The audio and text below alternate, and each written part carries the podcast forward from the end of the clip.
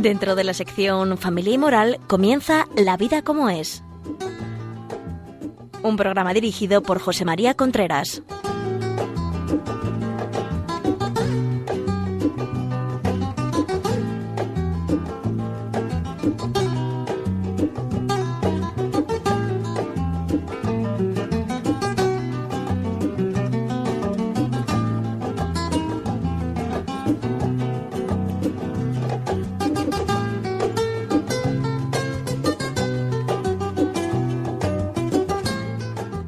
Buenos días. Aquí estamos nuevamente en La Vida como es, el programa que habitualmente llega a ustedes todas las semanas de Radio María. Les habla José María Contreras.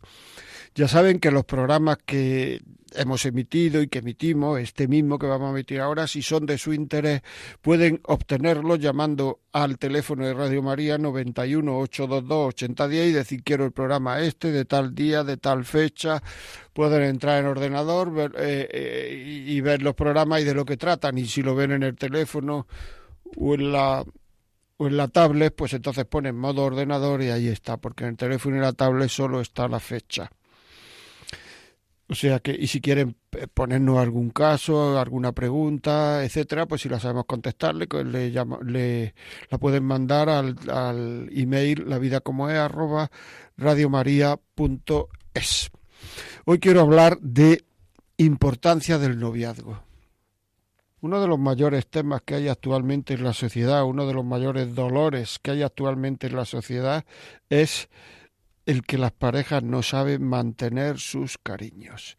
Es un tema tremendo. Es decir, la rotura del, del, amor de pareja está haciendo sufrir de una manera tremenda a la sociedad en la cual nos encontremos. Y es un sufrimiento evitable. Es decir, ese sufrimiento se puede evitar pero por la razón que sea no lo, no lo evitamos. Y entonces mm, hay que saber que eso está haciendo a toda una sociedad sufrir horrores. Hijos, padres, amigos, hermanos, finalmente la pareja que se separa. Digo finalmente porque al principio la pareja que se separa parece como si se hubiera quitado de una liberación, como si hubiera sentir un relajo, pero no es así. O sea, si uno se casa es para toda la vida y si uno se separa es para toda la vida y esta falta de amor muchas veces tiene su eh, comienzo en el noviazgo. Hay que ser coherentes, hay que ser eh, sinceros y darse cuenta de que quizá el noviazgo sea la decisión más importante que vamos a tomar en la vida, que es con quién vamos a compartir la vida. Por tanto, es una decisión muy seria, muy seria. Cualquier decisión se dice el lenguaje directivo, cualquier decisión es está compuesta por dos, información y riesgo. A mayor información, formación. Información es saber de una cosa, formación es saber cómo me afecta esa cosa en mi vida, a mí, cómo afecta esa cosa a mí y a lo que me rodea. Pues información, formación y riesgo. Evidentemente, cuanto mayor información haya sobre ese tema y mayor formación tenga uno sobre ese tema, el riesgo va disminuyendo. Cuanto menos información, formación hay sobre ese tema, el riesgo va aumentando. A más información, formación, menos riesgo. Es un tema absolutamente necesario saberlo. Actualmente tenemos que saber, tenemos que pensar que un noviazgo, la decisión o el fin de un noviazgo es para ver si la persona esta con la que estoy saliendo, con la que voy a empezar a salir, etcétera, etcétera, es una persona con la cual yo puedo compartir mi vida, mi vida emocional, mi vida afectiva, mi vida, yo qué sé, económica, mi vida eh, salud, enfermedad, mi vida física, mis emociones, mis tristezas, mis frustraciones, si puedo compartir mi vida con él. Si es lo que yo esperaba para ser la madre o el padre de mis hijos.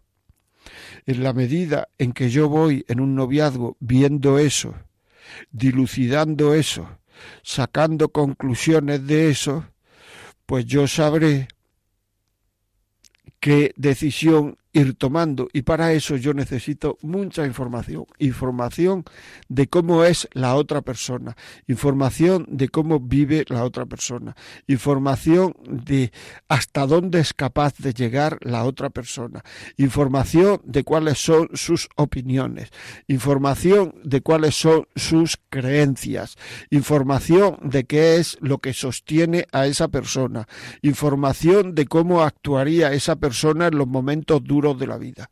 En la, medida en que yo voy sacando información de eso, pues yo puedo ir decidiendo.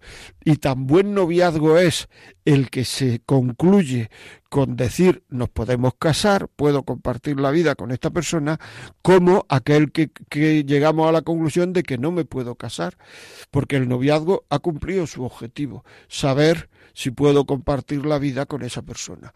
Y muchísimas veces puede concluir en un sí puedo compartir la vida y otras veces puede concluir en un no puedo compartir la vida. Pero el objetivo del noviazgo se está cumpliendo, que es averiguar esto.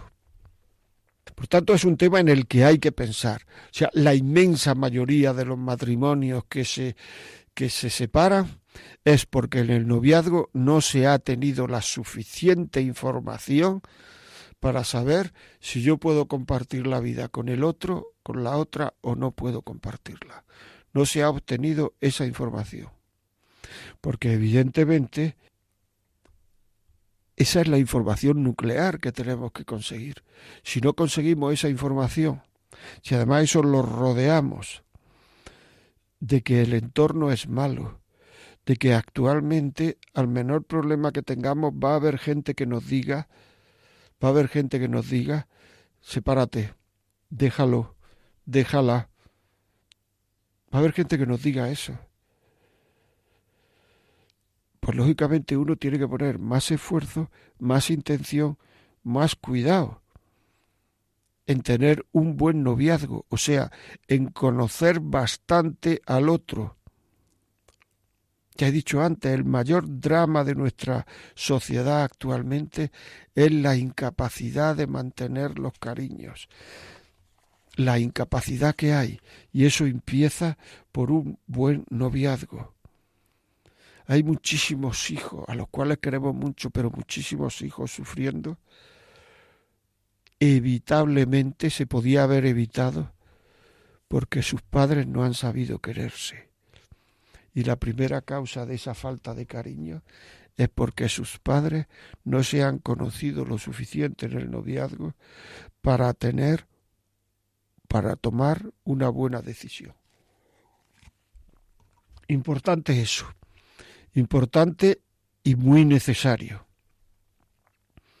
La mayoría de los sufrimientos que hay en el matrimonio se podían haber evitado teniendo un buen noviazgo es decir, conociéndose en el noviazgo. El que una persona te guste, incluso el que una persona te enamores de ella, que enamorarse de ella significa que tienes mariposas en el estómago, que es una situación muy positiva, muy bonita, pero también significa, y no nos podemos olvidar de ello, que la conoces poco porque una persona cuando se enamora conoce poco a la otra persona y lo que desconoce de la otra persona generalmente lo pone en positivo. Por tanto, el hecho de conocer poco a una persona, pero que los sentimientos, la parte más superficial de nuestra afectividad, las mariposas en el estómago estén por las nubes, quiere decir que esa parte más superficial que son las mariposas en el estómago son aquello que nosotros no controlamos. O sea, yo no controlo el que me venga ese enamoramiento y esté absolutamente, no es un acto voluntario. Puede ser un acto voluntario ponerme en ese sitio y conocer gente, puede ser un acto voluntario el pedirle que o estar más cerca de él, de ella y ponerme a hablar con él, con ella, puede ser. Pero ese enganche que se ha producido con esa persona y no con otra no es un acto voluntario. ¿Por qué? estás enganchado con ese y no con otra, es porque me gusta esto más o me gusta lo otro, sí, pero todo eso no es voluntario. Y por supuesto, el terminar ese enganche, es decir, que las mariposas desaparezcan, que generalmente en muchas ocasiones desaparecen cuando ya estamos casados y que esa desaparición de las mariposas no las tenemos en cuenta. Nos creemos que siempre vamos a estar así de a gusto, así de emocionado, así de ilusionado y no es verdad. Por tanto, una de las cosas que uno tiene que preguntarse en un noviazgo es cuando todo esto tan emocionante desaparezca, a mí me gustaría seguir con esta persona.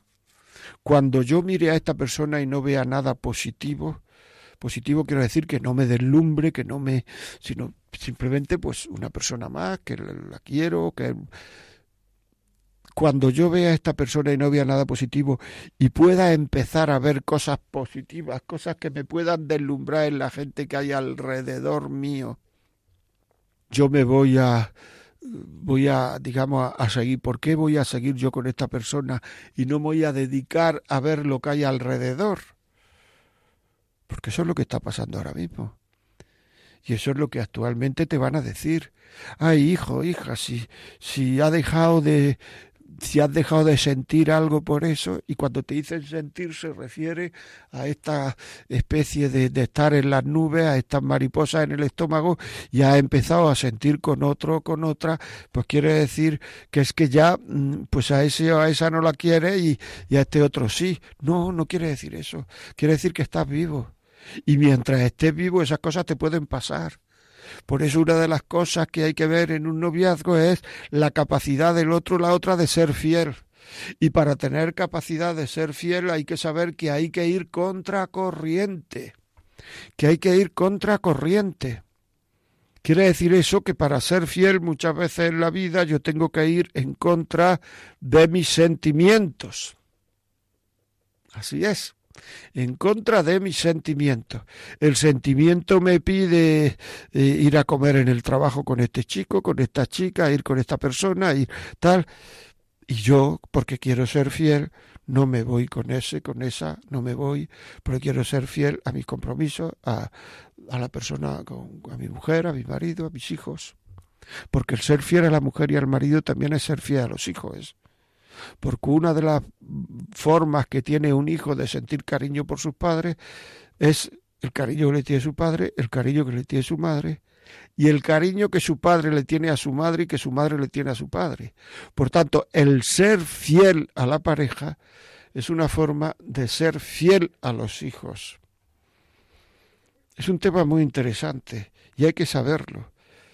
Y, hay que saber lo que he dicho antes, que porque a una persona le guste físicamente, porque empiecen a funcionar mariposas, ¿eso quiere decir que puedas vivir tu vida con esa persona? Cuando desaparezcan las mariposas. ¿Eso quiere decir que es el hombre la mujer de tu vida? Y muchas veces, cuando uno se da cuenta de esto, de que no es el hombre ni la mujer de la vida, ya han desaparecido, ya se ha entregado todo, ya se ha dado todo, ya en muchos casos uno piensa que no hay vuelta atrás. Y realmente no se conoce nada de la otra persona, se conoce muy poco. Por tanto, conocer, conocer, conocer, conocer. Saber, saber, saber, saber. ¿Y cómo se sabe? Hablando. ¿Y cómo se sabe? Viendo cómo vive el otro viendo cuáles son sus opiniones, cuáles son sus creencias, cuáles son las cosas por las cuales no pasaría nunca o las cosas por las cuales sí pasaría. Es decir, una de las cosas que yo con frecuencia pregunto cuando viene gente a hablar conmigo de su noviazgo, de su de, de, bueno, de que tiene dudas, que la otra, el otro, ¿será capaz de ser fiel? Que es hacer la pregunta de otra forma. La otra, el otro, tiene la suficiente fuerza de voluntad y las suficientes creencias personales para que cuando los sentimientos vengan en contra para que cuando los sentimientos vengan en contra, él o ella se mantenga en su carril sin mirar a la gente que está al lado? Si hacéis intentona de la gente que va al, al lado, sin mirar a la gente que está tumbada en la playa, por decirlo así, y uno piensa que su camino es muy árido y que la gente alrededor está tumbada en la playa cuando no es verdad. Pero me explico lo que quiero decir, ¿no? Hay que ver lo que tengo que luchar yo por estos, por estos amores y lo difícil que está resultando y en cambio la gente que tengo alrededor, mira a este que bien le va, mira a este, luego cuando empiezan a contarte historias no le va tan bien. Es un engaño, es un engaño que tiene. Y además muchas veces la gente que está separada o separada te cuenta que le va muy bien. O sea, que le cuenta que le va muy bien. Cosa que no es verdad, y lo digo de antemano, porque muchas veces la gente lo que quiere es que así, si yo estoy separado y, la gente que me rodea está separada, pues entonces, por decirlo así, yo soy eh, más eh, corriente, más, yo soy con más como todos, o sea, soy como más como todos, y eso es un error gravísimo o sea, esta persona es capaz de ser fiel.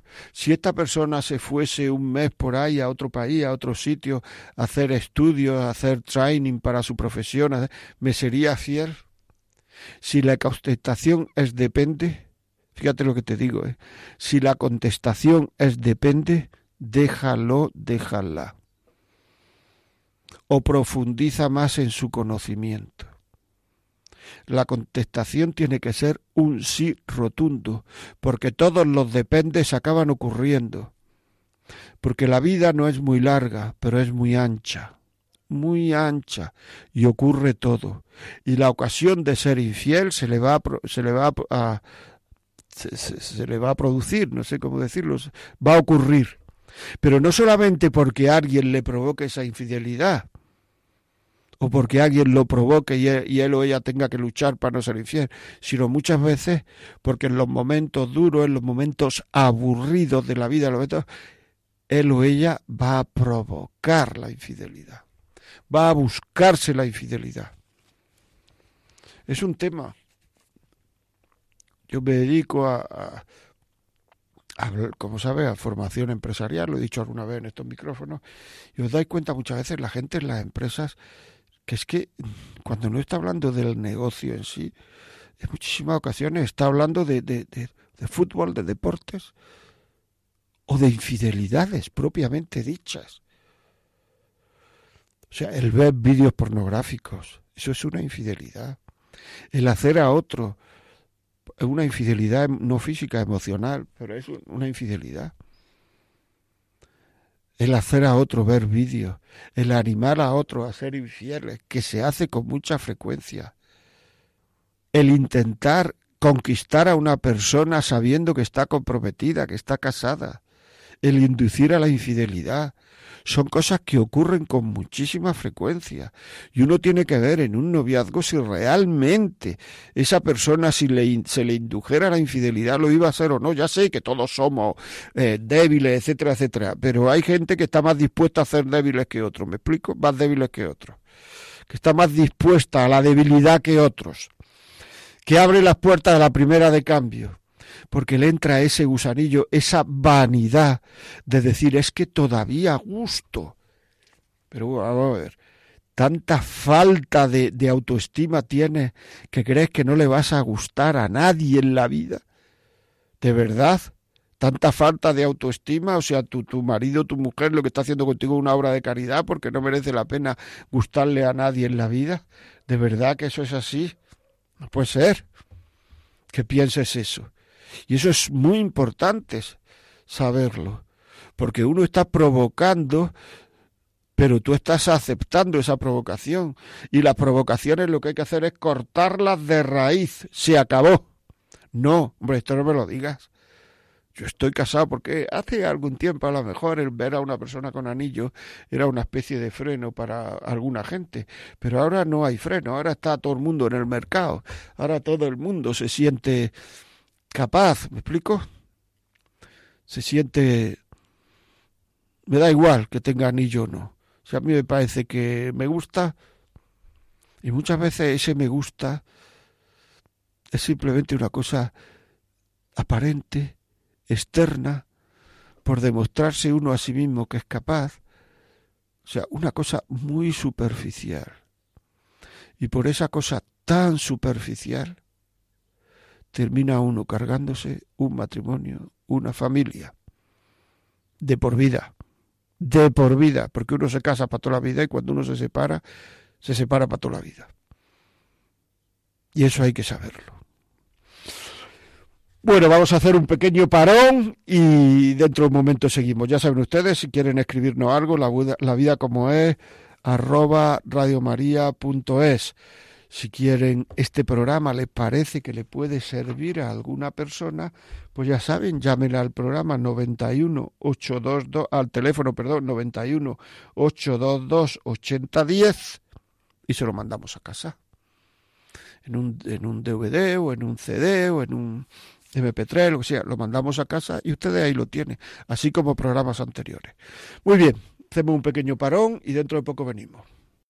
Estar contigo es como tocar el cielo con las manos, con el sol de un primer día de verano, como en un cuento estar contigo.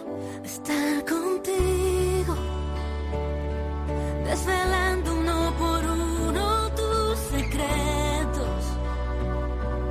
Descubriendo todo lo que llevas dentro.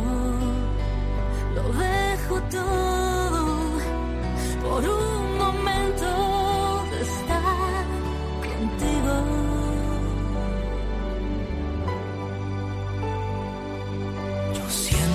que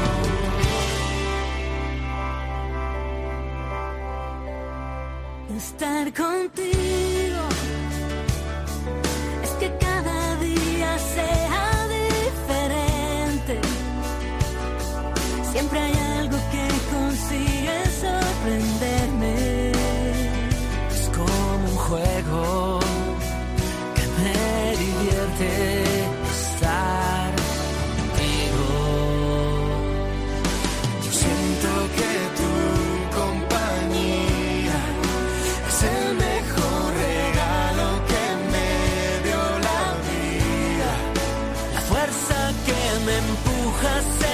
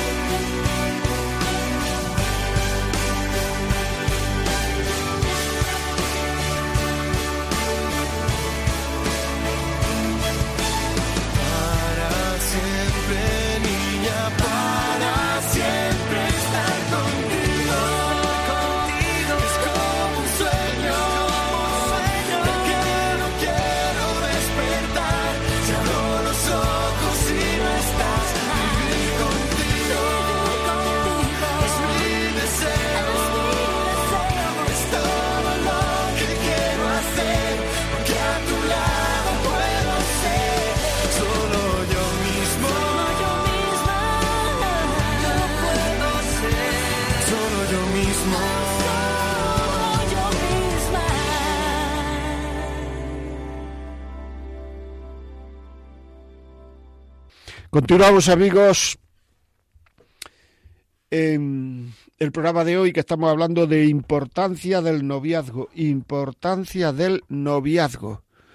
Muy importante el noviazgo, muy importante el noviazgo, muy importante el noviazgo. No me cansaré de decirlo, es la causa, y lo sigo diciendo, la causa del mayor sufrimiento que hay en la sociedad española actualmente porque muchas veces se llega al matrimonio sin el conocer al otro, sin el conocimiento del otro.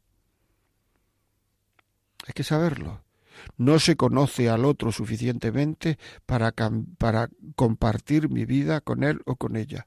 Pero ya nos hemos casado en muchas ocasiones, porque en muchas ocasiones, reconozcanmelo ustedes, es más fácil romper un matrimonio que un noviazgo gente que, era, que estaba incapacitada para romper su noviazgo, estaba incapacitada para romper su noviazgo, rompen su matrimonio sin ningún problema.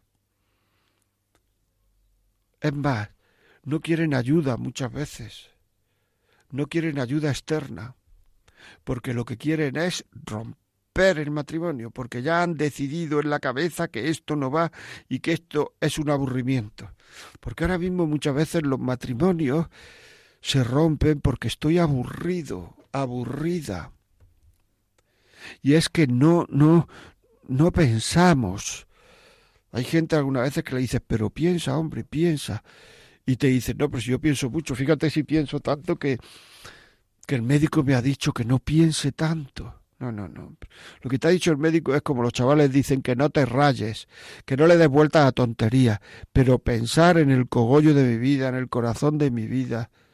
Pero tú crees que con alguien en el mundo de los seis mil, siete mil habitantes que tiene el mundo, con alguien en el mundo, pasándose treinta, cuarenta, cincuenta años, no llegaría algunos momentos en que la relación fuera un poco aburrida. Porque es que uno se aburre de todo y esa es la causa del que, de, de, de, de que la gente en muchísimas ocasiones no quiera mantenerse en su sitio. Y el que está casado, pues le gustaría estar casado con otra, o le gustaría estar soltero, o incluso me he encontrado casos en que le gustaría ya estar viudo, porque no quiere separarse, pero no quiere vivir con esa mujer. Es duro, pero es así.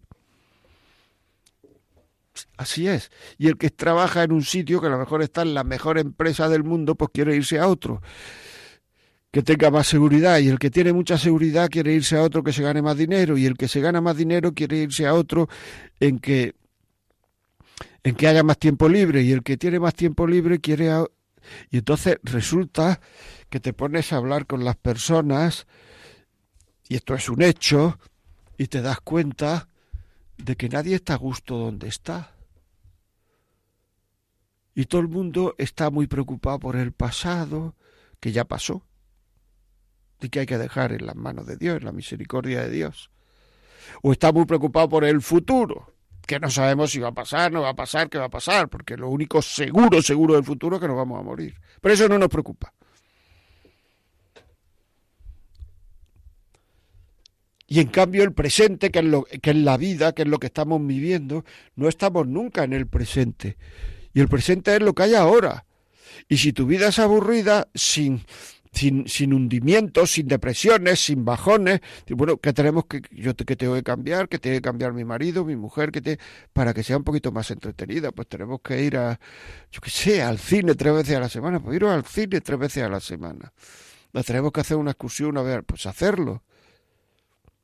O sea, saber cambiar cosas, pero no coger y decir, como yo estoy aburrido, me cargo de raíz lo más la vocación de mi vida, para lo que he sido llamado. Porque indudablemente si tú estás casado con esa persona, quiere decir estás casado por la iglesia, quiere decir que tienes la gracia de Dios suficiente para que ese matrimonio salga para adelante. Pedir ayuda, pedir mucha ayuda, pedir más ayuda, pedir otra vez ayuda, tener la humildad de pedir ayuda es tremendo, pero muchas veces uno pide ayuda para todo menos para lo más importante de su vida. Y no creerse que la solución está en cargarse el matrimonio, porque es que hay muchas veces que cuando la vida viene dura, pues entonces la tentación que le viene al ser humano es cargarse el proyecto de su vida, cargarse su vocación. te han echado del trabajo, estás arruinado, tienes una enfermedad, pero la culpa no la tendrá tu vocación, ¿no? La culpa no la tendrá tu matrimonio, ¿no? Porque es que es así. Estamos siempre echando la culpa en vez de poner y hacer autocrítica, hacer autoexamen, lo que toda la vida se ha llamado examen personal, hacer examen personal y ver que, dónde están las causas de mis errores, dónde están las causas de mis faltas de amor, dónde están las causas de, por, de estas discusiones, dónde están las causas de... Pues entonces lo que quiero cargarme es el matrimonio. Bueno, pues en un noviazgo hay que saber eso.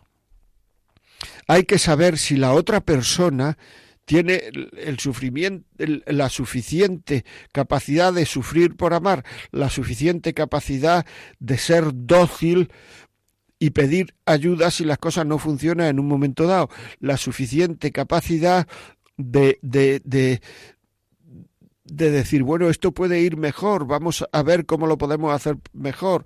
Y muchas veces la suficiente capacidad es la suficiente humildad de saber que uno tiene culpa y que uno tiene que echarse culpas. Muy importante eso. Y actualmente muchísimos noviazgos, muchísimos noviazgos empiezan por el sexo y terminan por el sexo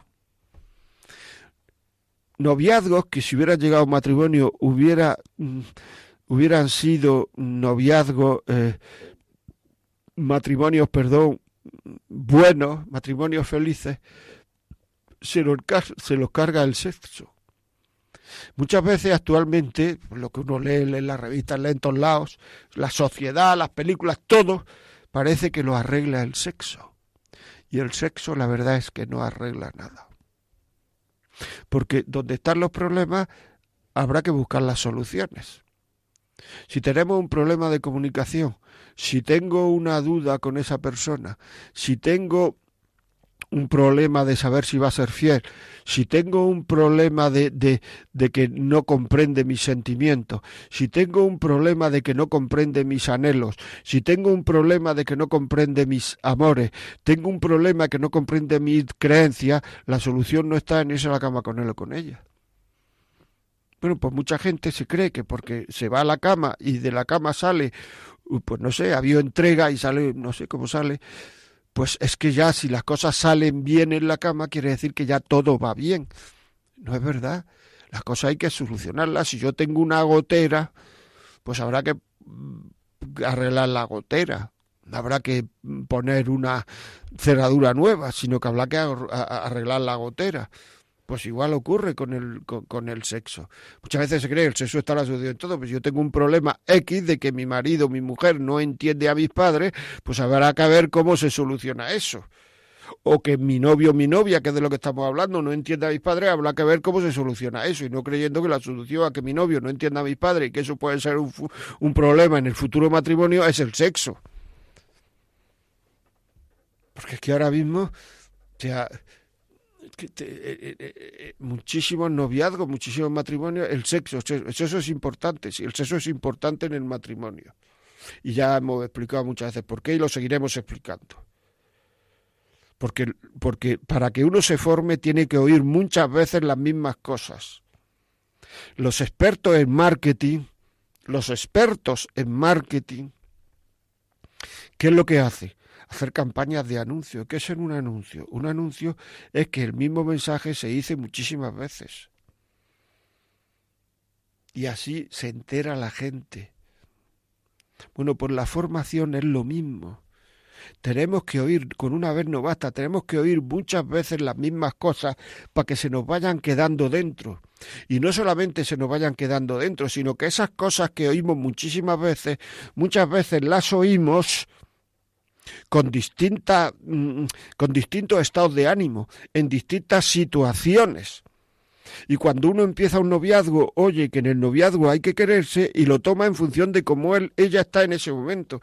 Y cuando uno llega, va dos años, tres en el noviazgo y dice en el noviazgo hay que quererse, le vienen nuevas cosas a la cabeza. Por tanto, hay que tener, por decirlo así, mentalidad de marketing, mentalidad de anuncio a la hora de formarse. Saber que por saber las cosas no basta, sino que hay que vivirlas interiormente y saber. Y igual que el sexo no soluciona nada en el, en el, en el matrimonio, sino que si uno tiene una gotera habrá que poner esto a la gotera, pues tampoco soluciona nada en el noviazgo. Es decir, el sexo en el noviazgo es que no es parte del noviazgo. Y en el momento en que uno considere el sexo parte del noviazgo, se está introduciendo en un problema. Es que lo hace mucha gente y tal, que me da igual. O sea, quiere decir que mucha gente fuma y se está haciendo daño. Que me da igual. Es que el sexo no forma parte del noviazgo. El sexo no es una vía para conocer al otro. O sea, a ver cómo se comporta en la cama. Eso no es una vía. A ver si las cosas funcionan en la cama. Eso no es una vía para conocer al otro, que mucha gente te lo dice. Porque en un matrimonio, para que el sexo vaya bien, no se trata de hacer cosas cada vez más raras, que es lo que también mucha gente se cree en el matrimonio, de que es que para que no haya, eh, eh, no sé, rutina en la sexualidad, lo que hay que hacer es cosas cada vez más raras, para que siempre el sexo tenga un cierto, un, cierto llamamiento, y así se hacen unas cosas rarísimas, se graban unas cosas gravísimas, se, eh, rarísimas, se pasan unas cosas de uno a otro gravísimas, rarísimas, se hacen ver cosas a ellas, fundamentalmente a ellas, para ver si se excita rarísimas y esas cosas no ayudan. Pues en el noviazgo el sexo no forma parte. Igual que en el matrimonio, para que haya siempre alegría en el sexo y deseo en el sexo, lo que hay que hacer es quererse cada vez más y no ver cosas rarísimas. En el matrimonio, en el noviazgo, para que esto funcione, lo que hay que hacer es dejar el sexo para el matrimonio. Y es que así en ese campo no nos conocemos, si es que en ese campo no hay que conocerse. Si en el momento en que uno se casa e intenta querer cada vez más, ya está todo conocimiento. Si yo no he conocido nunca un matrimonio que se ha separado porque no sean compatibles en la cama, si eso es un rollo. Eso es una tontería, esto de compatibilidad en la cama, un buena bobada. Si muchas veces esta incompatibilidad en la cama, esta incompatibilidad de que se habla de caracteres, esta incompatibilidad, lo que son son incompatibles en el egoísmo. Y eso sí hay que verlo en un noviazgo. Si somos incompatibles en, egoístamente hablando. Es decir, si yo voy a hacer lo que a mí me apetece sin tener en cuenta lo que le apetece el otro, no en el sexo, sino en las otras cosas de la vida, pues ya he dicho que el sexo no forma parte del noviazgo si voy a tener en cuenta, o si yo voy a ir a, jugar al golf, caiga quien caiga, y yo voy a ir al fútbol, caiga quien caiga, y yo voy a ir al corte inglés, caiga quien caiga, le parezca bien al otro, no le parezca bien, entonces ya estamos empezando a ser incompatibles. Pero no incompatibles, incompatibilidad de caracteres, porque todos los caracteres teóricamente son incompatibles, sino incompatibilidad de egoísmos. Es que mis egoísmos no son compatibles con los tuyos amigo, ahí estamos. Mis egoísmos no son compatibles con los tuyos. Pues efectivamente, y ahí empiezan los problemas, la incompatibilidad de egoísmos. Y cuando el sexo entra en un noviazgo, la hemos fastidiado. Porque la, la, mujer y el hombre somos distintos.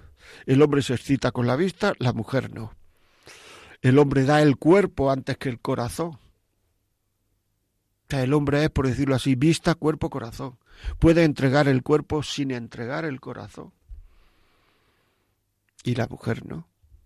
La mujer entrega el corazón antes que el cuerpo. Cuando entrega el cuerpo, de alguna forma ya ha entregado su corazón. Por eso, después de tener relaciones, empiezan a venir una serie de problemas tremendos. En primer lugar, se pueden, y ahí es donde empieza el problema del noviazgo, se pueden perder la libertad. Se puede perder la libertad. Porque como ya lo he dado todo, ya no me queda nada por dar, ¿cómo lo voy a dejar? soy incapaz de dejarlo porque tengo un enganche tal, tengo un, apego tal, tengo un... Porque cada una relación sexual se, se segregan algunas hormonas de las que se segregan cuando una persona tiene un bebé y da de mamar. Por tanto, se produce un cierto apego y es incapaz de dejarlo. Pero ese apego no dura toda la vida. Llega un momento en el cual uno se desapega y entonces se da cuenta uno, si ya está casado, de que se ha casado con quien no quería. Y eso le pasa a muchas personas, a muchas mujeres fundamentalmente, porque el hombre al darle el cuerpo antes que el corazón, no se siente con ese apego, sigue siendo libre esa relación. Y en cambio a la mujer le cuesta mucho dejar a ese chico. Por tanto, la relación sigue de un hombre libre y una mujer no. Y ya tenemos un problema. Y entonces la mujer muchas veces quiere dejar la sexualidad para ver si el otro me quiere por eso o no. Y entonces pues no puede. Porque el otro muchas veces, yo lo he vivido, lo he visto, me lo han dicho, me lo han contado, llega el chantaje. Si no tenemos relaciones, lo dejamos. Y la mujer, si el otro espacía más las relaciones, pide menos sexo, pues entonces también dice ya le gustó menos, ya no sé cuánto, y empieza con un cacao mental, esto va a salir mal, está empezando a mirar a otro, empieza con un cacao mental. Y, y, y ese cacao mental es la mujer, y ese chantaje que puede producir el otro de si no tenemos sexo lo dejamos, y todo eso es un problemón en el noviazgo que si nos damos cuenta, problemón que hubiera desaparecido si no hubiera habido relaciones. Es tremendo, ¿verdad? Y entonces ya en ese noviazgo muchas veces lo que ocurre es que empieza como una especie de, de obsesión de dónde tenemos relaciones, ya cada vez que nos vemos es para tener relaciones, para y no hay conversaciones libres y profundas donde yo puedo decir que discrepo, donde yo puedo dar mi opinión y entonces como todo eso es obsesiona fundamentalmente al hombre, el sexo le obsesiona y a la mujer el hecho de, de, de, que de, de, si sigo siendo querida o, o, o si me está buscando con, con la misma intensidad que al principio o no, ¿qué pasa aquí? Pues entonces esta capacidad de conocerse, de conocerse con libertad, de conocerse para tomar decisiones, que el conocimiento puede ser sí o no. Es decir, la decisión producto del conocimiento puede ser sí o no. Si la decisión, digamos, no es eh, la que yo espero, tengo una incapacidad para ser libre. Y entonces ya vienen todas esas sensaciones que muchas veces son reales, la impresión de que no nos estamos conociendo, de que lo único que importa en este noviazgo es el sexo, de que así no vamos a ninguna parte, de que no lo puedo de dejar, de que hace lo que quiere y mi opinión no cuenta, un decaimiento de la ilusión, de esto cómo va a salir, y todo eso, todo eso, todo eso ha empezado por el sexo, que son pensamientos que no debían de haber ocurrido, que no debían de haber venido a la cabeza, que no debían de haber. ¿Por qué? Porque todo eso lo ha metido el sexo en una relación de noviazgo cuya finalidad es otra.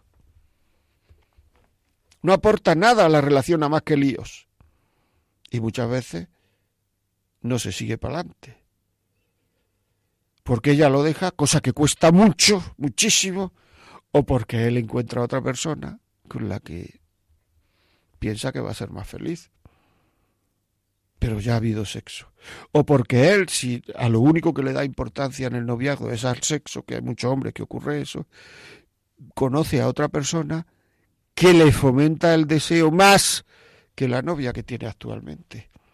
Que realmente, probablemente, no sea una novia, porque si lo único que le une a ella es el deseo, es la sexualidad, entonces no es una relación de noviazgo, sino es una relación de amantes. Y esto es muy importante, porque es que esto es fundamental. ¿Por qué? Porque eh, eh, el noviazgo que está para una cosa lo hemos convertido en otra. Y entonces lo que ha habido cuando hemos llegado a casarnos no es noviazgo. Es que es importante saberlo. El Instituto Bernier de la Familia en Canadá hizo hace años un estudio que se puede buscar, Instituto Bernier la Familia, sobre la cohabitación. Este instituto es un instituto que no tiene que ver con ninguna religión, es un instituto estatal. Y entonces a las conclusiones que sacó, que llevó junto, es que el haber convivido juntos y realmente el tener sexualidad, el convivir juntos es para tener sexualidad. La gente no convive juntos para, vamos a convivir juntos, pero no tenemos relaciones. Hace que haya muchísimas más infidelidades, se puede ver los estudios que hay en internet. Instituto Bernier Familia, estudios sobre la cohabitación. Más infidelidades, el doble de separaciones en los cinco años siguientes al matrimonio, Luego esto que pensaba, y esto ya ha salido en el Wall Street Journal, también lo dije aquí en un programa y en otros muchos, eh, digamos, estudios independientes y periódicos y revistas de prestigio, esto que, pasaba, que pensaba uno que es una cosa positiva para que una relación funcione, tener relaciones antes, pues entonces todos estos estudios y tal están llevando a la conclusión de que hay muchas más infidelidades, el doble de separaciones los cinco años, o sea, divorcio, etcétera, es decir, que no solamente no beneficia a la futura relación, sino que la perjudica gravemente. Y esto tenemos que saberlo. Tenemos que saberlo. Es decir, que son cosas que ocurren. Claro, si con lo de fumar que hemos dicho antes, una cosa que está mala, aunque que está mal, aunque fume mucha gente, pues se ponen muchos medios en esto, que es una cosa que está haciendo sufrir de por vida a muchísimas personas en nuestra sociedad porque está incapacitando a las parejas para quererse, pues no se pone en medio. ¿Por qué? Porque no lo sé. Eso ya saquen ustedes las conclusiones. ¿Por qué no se pone en medio? Pero es un hecho. No se están poniendo medio. Y entonces todo el mundo cree que su relación, su pareja, su matrimonio va a ir de miedo haciendo lo mismo que el de al lado que se ha separado y que el del otro al lado que se ha separado, entonces ¿por qué va a ir mejor que la de ellos? Si hacen lo mismo, habrá que hacer cosas distintas. Bueno, amigos, tenemos que cortar porque ya es el ya es la hora, se nos echa encima la hora, pero quiero decirles que el próximo programa voy a seguir hablando de esto. Va a haber dos programas que se van a llamar eso, importancia del noviazgo 1 e importancia del noviazgo 2. Si quieren escribirnos, escríbanos a la vida como es arroba radiomaria.es. Si este programa les parece que es interesante, pues llámenos 91 822 80 10 91 822 80 10. Se lo podemos mandar a su casa en DVD, en MP3, en, no sé, en CD, en fin, se lo mandamos a su casa para que usted lo pueda poner a sus amigos, a sus conocidos, o ponerlo en el colegio, o ponerlo en la parroquia, donde quiera. Y ya digo, si lo quieren escuchar por podcast, entren ya esta tarde o, mañana por la mañana o pasado, entre Radio María, podcast, La vida como él, lo buscan y ahí, y ahí encontrará el título. Importancia del noviazgo 1. Y nada más. Me despido hasta la semana que viene, que hablaremos de esto mismo, importancia del noviazgo 2. Hablaremos la semana que viene. Amigos, un saludo.